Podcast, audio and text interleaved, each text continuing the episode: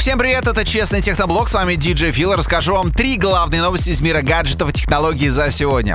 Вы помните времена, когда была одна камера у смартфонов? А потом, потом компания Apple представила две камеры у смартфонов. Не, ну до этого и HTC тоже представляли, но вообще компания Apple глобально внедрила две камеры в смартфоны. А потом в этом году компания Huawei раз и представила свой P20 Pro, в котором три камеры.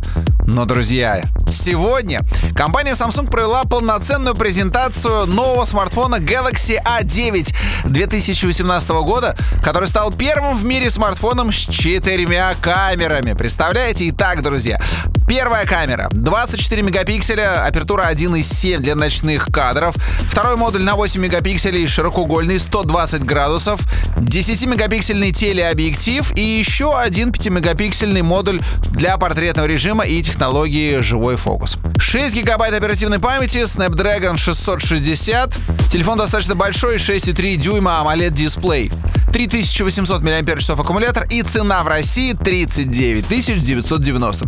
Честно говоря, я даже вот не могу понять, насколько цена это адекватна или нет. Хочется все-таки потестировать эти четыре камеры, посмотреть, на что способен Samsung. Вроде как все немножко успокоились после того, как компания Apple представила свои новые смартфоны, но на самом деле все не так просто, потому что в этом году Apple еще должна организовать одну презентацию. И, скорее всего, это будет мероприятие, в котором будет представлен новый iPad Pro. Буквально на днях в сети появилось большое количество информации так называемого слива, то есть те фотки, которые, в общем-то, не должны были утечь.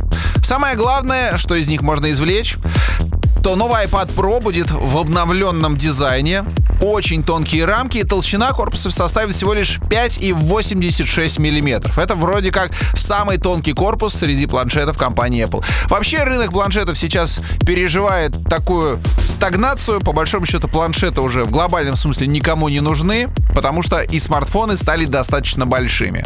Что-то продает Apple, что-то продает Samsung, где-то там есть еще и Huawei. Когда произойдет презентация iPad Pro, я не знаю, но как только узнаю, обязательно вам сообщу. Ну и для тех, кто называет себя гиками, компания Razer представила свой новый игровой смартфон Razer Phone 2 со 120-герцовым дисплеем.